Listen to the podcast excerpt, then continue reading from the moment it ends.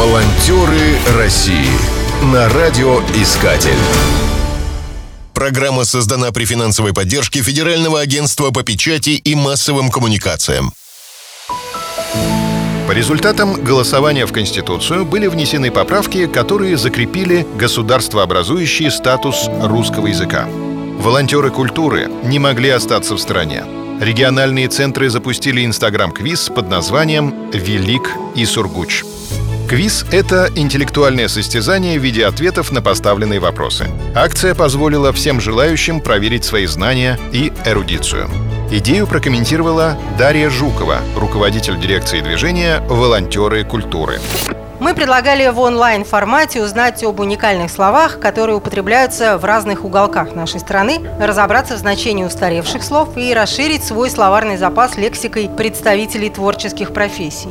Принять участие в онлайн-квизе мог любой желающий. Достаточно было потратить пару минут своего времени. В условиях цифрового мира важно находить возможности для сохранения, популяризации и использования многообразия форм русского языка, в том числе при помощи глобальных коммуникационных площадок, что мы и предложили. При подборе слов для участников региональные сообщества волонтеров культуры провели исследовательскую работу, расширяя собственный кругозор и вовлекая в эту работу всех желающих. Онлайн-квиз – это отличная возможность не только узнать что-то новое, но и обогатить свою речь.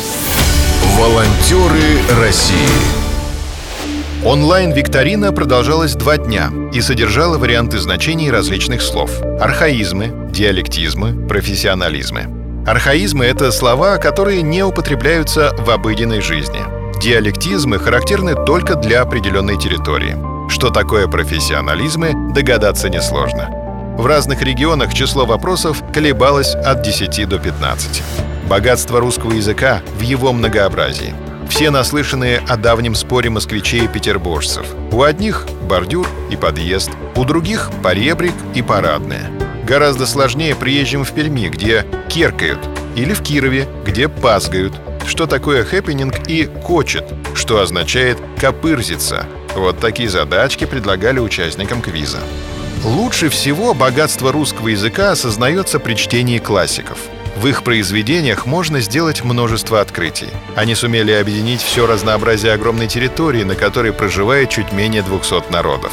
На протяжении веков языки взаимно обогащали друг друга. Инстаграм-квиз напомнил об этом. И не беда, что не все смогли ответить на вопросы. После завершения викторины участники могли прочитать развернутые комментарии о значении загаданных слов и узнать много нового. Волонтеры России на радиоискатель. Спешите делать добро.